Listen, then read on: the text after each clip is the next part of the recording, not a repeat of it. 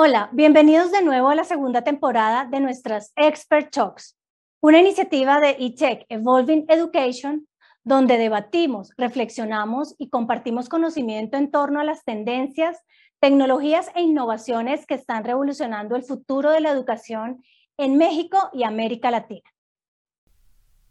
Quiero extenderle una cordial invitación a las empresas, instituciones, escuelas y universidades de los sectores público y privado del ecosistema educativo a participar en nuestra edición 2022 de eTech Evolving Education. Allí nos reuniremos con líderes y expertos del sector educativo a nivel global con el objetivo de regenerar para co-construir la educación del futuro ante la nueva realidad. Agrupar los diferentes modelos de enseñanza y aprendizaje es sin duda uno de los grandes retos que presenta actualmente el sector educativo.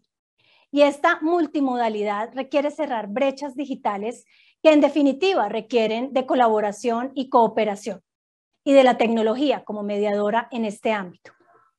Hoy hemos invitado a Antonio González Gres, CEO y cofundador de Competencia Digital Cero, para conversar sobre esta iniciativa y los retos y las oportunidades de la innovación en la educación desde la multimodalidad. Bienvenido Antonio, gracias por aceptar nuestra invitación y es un gusto tenerte en nuestras Expert Talks.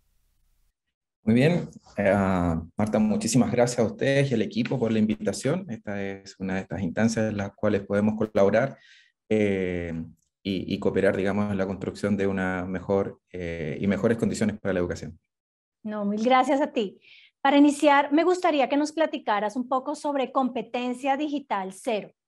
¿Cuándo nació esta iniciativa y cuál es su rol dentro del sector educativo? Ah, es una muy buena pregunta. Eh, efectivamente, la, la, iniciativa es una iniciativa de voluntariado que comienza en el año 2019, eh, justito antes de la, de, la, emergencia sanitaria, donde mm, claramente lo que se fue como plasmando eh, fueron aquellos elementos que ya en ese entonces visualizábamos como, como un escenario bastante eh, convulsionado en términos de lo que se estaba esperando de la educación, lo que se estaba desarrollando en estos contextos. Y mm, nace entonces un poco pensando en disminuir las brechas, las brechas que existían en el contexto de, del escenario educativo, eh, entre aquellos que podían hacer uso de la mediación tecnológica para mejorar y fortalecer tanto la enseñanza como el aprendizaje, y aquellos que no. Ya avanzado un poquito el, el tema, digamos, de, del problema que, de la emergencia sanitaria en el cual no, nos vimos todos involucrados, eh, la demanda de, de, este modelo fue como bastante más, más álgido. Y Competencia Digital Cero en general es una iniciativa que complementa eh, elementos importantes dentro del contexto de, del escenario de la educación, em, donde lo que generó y ha ido generando un poco son eh, acercarse a las necesidades formativas del, del, docente. Principalmente porque en el fondo, em, e, en este escenario nos vimos envueltos en una gran cantidad de eh, espacios educativos como webinars, como cursos, como charlas, etcétera, pero el perfil al cual nosotros íbamos dirigido es un perfil en el cual el docente, pese a tener eh, mediación de herramientas tecnológicas, poseía un celular, tenía plan de datos, tenía internet en su casa, pero no había hecho esta transposición didáctica hacia su praxis docente.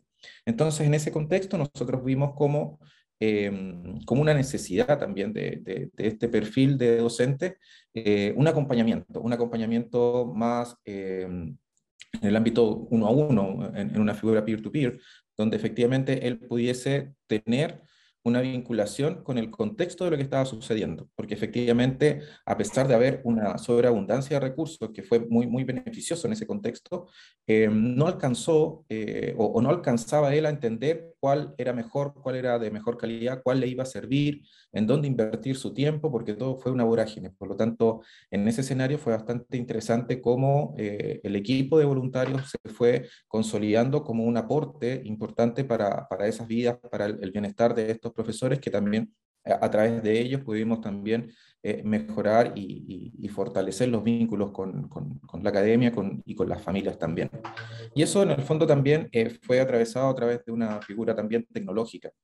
Eh, hay, un, hay una experticia también, de, digamos, de, detrás de esto, que en el fondo sigue en desarrollo, porque la tecnología va así, va, va, muy rápido y, va involucrando temáticas como el machine learning, como el blockchain y como tecnologías que en el fondo van convergiendo para que efectivamente pueda eh, generarse un, impacto mucho más eh, ampliado eh, en torno a, a, una personalización del aprendizaje de los docentes en ejercicios principalmente en el ámbito del área de la competencia digital.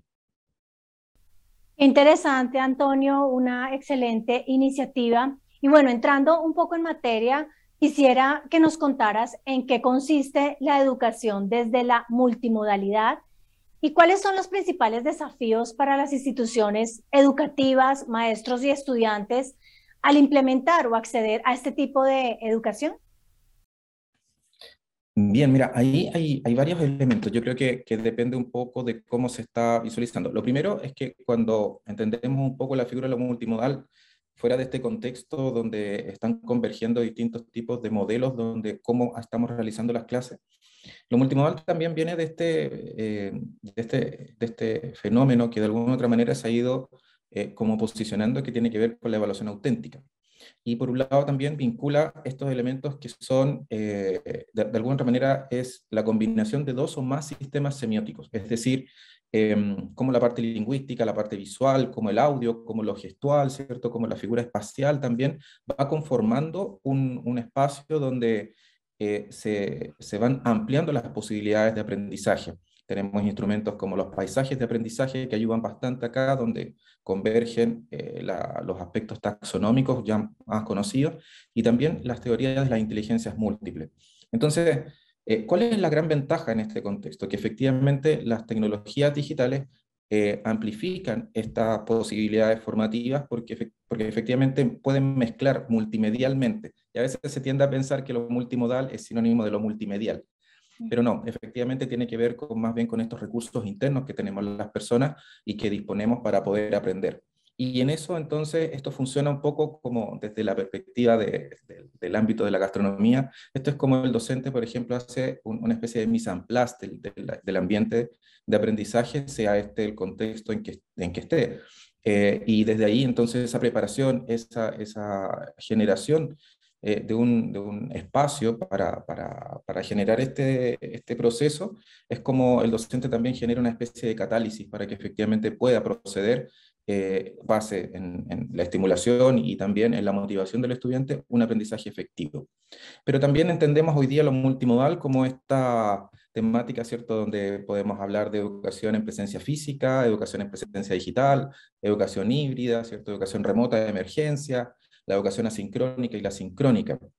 Hoy día todo esto que, que, que, convergen en, en, el mismo eh, sentido un poco cuando hablamos de la educación multimodal, eh, yo creo que hoy día precisamente se pueden generar oportunidades muy, muy pertinentes porque eh, ya sea forzosamente o no, en estos dos años las capacidades y, y habilidades digitales de, de los docentes, los estudiantes y la comunidad en general, la sociedad, ha avanzado muy rápidamente lo que antes podíamos ver en cinco o seis años de desarrollo, de, utilización de tecnología, hoy día lo vemos que se desarrolló en dos años. Y eso en el fondo es un capital importante que hay que aprovechar para poder gestar y generar espacios donde Em, ya pasamos por ciertas etapas y lo que queda entonces ahora es una exploración pedagógica, donde se haga mucho más efectivo lo que aprendimos instrumentalmente, las experiencias que tuvimos buenas y malas, aprender de ellas y pasar entonces a un estadio donde efectivamente ya podamos eh, generar eh, exploraciones pedagógicas y autagógicas dependiendo un poco del medio y del, del sistema educativo en el cual nos encontremos. Perfecto, Antonio. Y es claro que las escuelas y universidades deben transformarse digitalmente. ¿Cómo impacta esta convergencia tecnológica a la educación?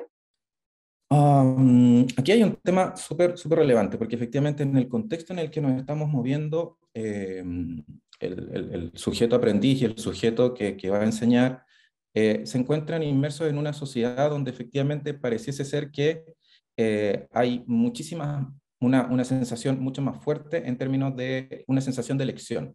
Es decir, nosotros podemos, eh, si revisamos el contexto, nosotros tenemos, por ejemplo, Netflix, donde efectivamente podemos elegir la serie que queremos ver, elegimos la película que queremos ver, si queremos nos vemos una serie completa, y a lo que llamamos maratones de series, etc. Eh, entonces estamos como, como eligiendo. En el caso de Spotify, por ejemplo, que es la plataforma de, sincrónica de, audio, ¿cierto? Tenemos la posibilidad de crear nuestro propio playlist, es decir, nosotros podemos hacer la mezcla, nosotros nos podemos transformar en una especie de DJ y hacer las mezclas que encontremos pertinentes y vamos de alguna manera creando también parte de, este, de esta, eh, somos parte de este ecosistema. Eh, también está, por ejemplo, la herramienta Waze, que en el fondo nos permite ¿cierto? elegir rutas de, de, acceso, etc. Y también, bueno, si nos vamos a otro, a otro plano, ¿cierto? Eh, en, las relaciones amorosas también podemos encontrar Tinder, que también nos ayuda ¿cierto? A, a seleccionar de alguna u otra manera sea bien visto o mal visto, pero nos va ayudando y vamos teniendo esa sensación de elección en todo el contexto de lo que, que lo que estamos viviendo. Entonces, em, cuando nosotros luego eso lo, visualizamos desde el sistema educativo, pareciese ser que se trunca, porque efectivamente en todo el contexto nosotros podemos elegir, sin embargo, en el sistema educativo no. A pesar de que lo que elegimos acá, ¿cierto?, está de alguna otra manera em, eh, alimentado, ¿cierto?, por el algoritmo que, que, está detrás de estas máquinas. Tampoco es que exista una elección realmente libre. Eso es un tema que, por eso digo, la sensación de elegir. Em, pero ni siquiera está esa sensación de elegir en el sistema educativo. Y ahí es donde nos vamos encontrando con, con esta un poco de desidia de, de, los estudiantes. Vamos encontrando que los últimos estudios, ¿cierto? no solamente el 2020, sino incluso desde el 2018 en adelante, ha eh, incurrido en una alta deserción del sistema educativo, eh, principalmente en, en, la educación superior, por eh, los motivos que muchas veces se, se, se estilan como económicos, pero la verdad es que hay mucho componente motivacional. Entonces, en, ese contexto, cuando eh, vemos cómo las entidades en general, también hay, hay, entidades bien, interesantes que están desarrollando muchas, muchas cosas, como Platzi, em, como Crejana, como Doméstica, eh, etc. Hay, hay, varias iniciativas que están buscando la personalización del aprendizaje, es decir, buscando aquello que las personas están deseando aprender y que lo están haciendo con una motivación propia. Si nos vamos al plano más formal, porque esto es como de lo no formal, ¿verdad? Eh, eh, digamos, iniciativas como el TEC 21, el Tecnológico Monterrey, también está abriendo ciertas posibilidades para una mayor flexibilidad dentro del proceso formativo. Entonces, eh, esta figura de, la convergencia de la tecnología y la educación está haciendo un, está, está, presionando, porque efectivamente el currículum tradicional es bastante inflexible y eso hace que de alguna u otra manera eh, no, no, permita eh, ningún tipo de eh, de incorporación de las intenciones, de los deseos y las necesidades que tienen los mismos estudiantes. Los estudiantes simplemente tienen que acatar y no hay una flexibilidad del sistema educativo para que en el fondo ellos se sientan cómodos dentro de. Entonces, hay que mirar efectivamente qué está haciendo el contexto, qué está haciendo las distintas entidades y evitar lo que ha pasado durante mucho tiempo y muchas décadas, que en el fondo es que las paredes de, las, de la institucionalidad educativa alguna otra manera se transforman en impenetrables e impermeables y no dejan incorporar esta convergencia, que en el fondo no es la tecnología por la tecnología, sino qué es lo que estamos siendo capaces como sociedad con esa tecnología. Claro, nuevas plataformas de enseñanza y aprendizaje que están transformando o están cambiando el paradigma de la educación tradicional. Y en un mundo cada vez más globalizado, ¿qué sucede con la cultura local docente en este contexto? Hay una frase que, que, que, que, calza como perfecto en este contexto, es que en el fondo hoy día eh, la docencia tiene que atender eh, situaciones globales, ¿cierto? Pero con contexto local. Ahí eh, tenemos grandes desafíos para la docencia hoy en día. Yo creo que, que, estamos viviendo un momento clave, como casi un cambio de época.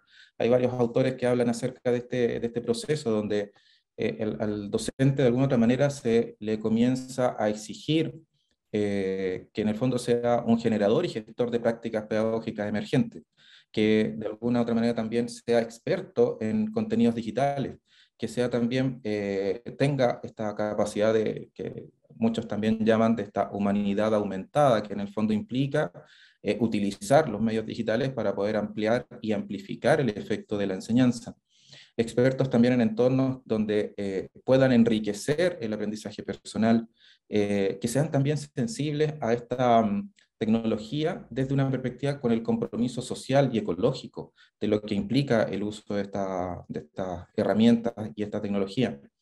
Y que de alguna otra manera esta tecnología permita eh, expandir esa relación con la familia y el entorno del estudiante.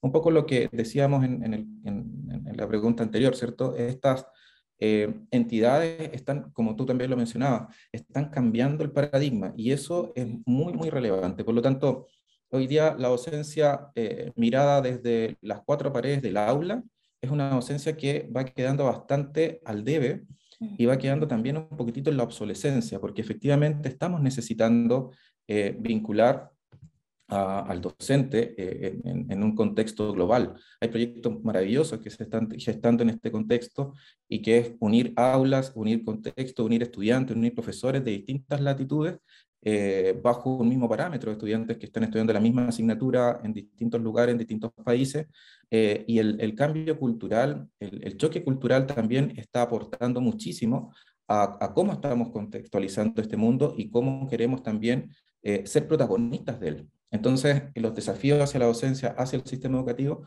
son bastante altos, pero eh, los beneficios que, se están logrando y que los últimos estudios, los últimos eh, libros y revistas que hablan de experiencia, están mostrando que efectivamente es un camino bastante viable en este escenario que es bastante convulsionado.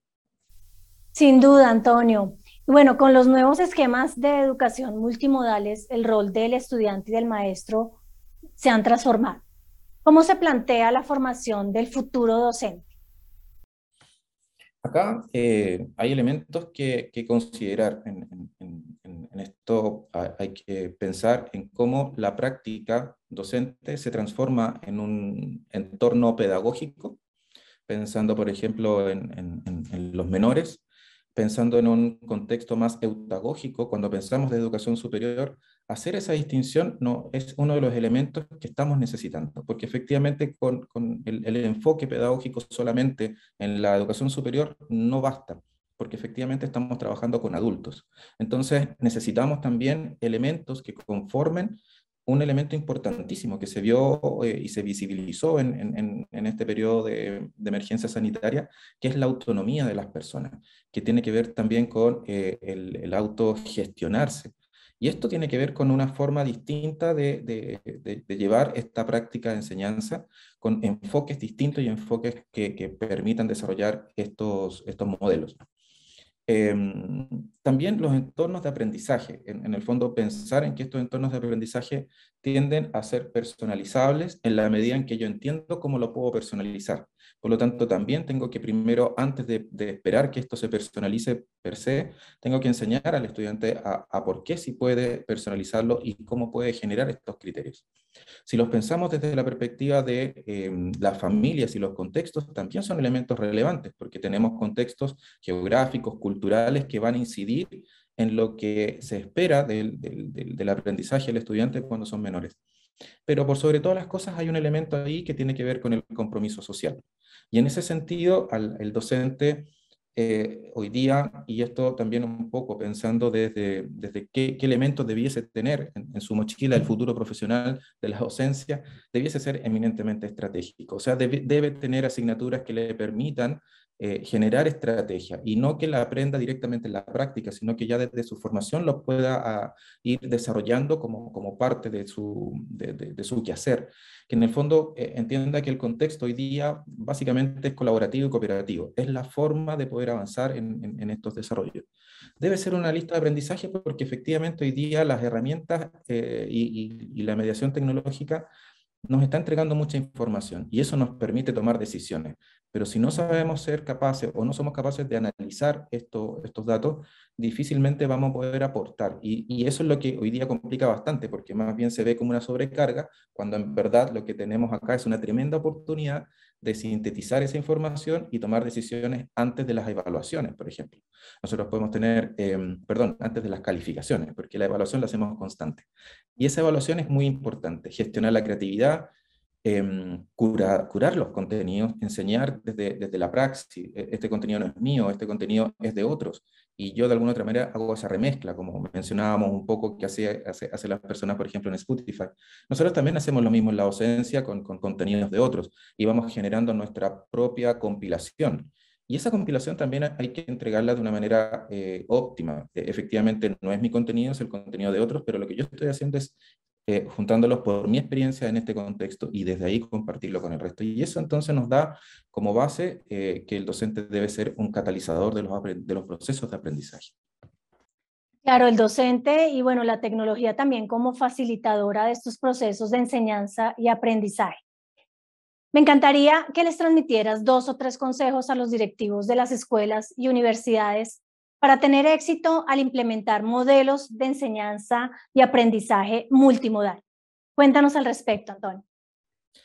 En este escenario, que es un escenario bastante volátil, algunos le llaman em, eh, escenarios buca, ¿cierto? Donde son más volátiles, donde hay más incertidumbre. Sin embargo, eh, por, por, por, por, una generación más, más bien como cronológica, hoy día ya estamos en escenarios bunny, donde es cada vez más incierto, donde es cada vez más Em, eh, no lineal el proceso de, adquirir ciertos conocimientos y de adquirir aprendizaje.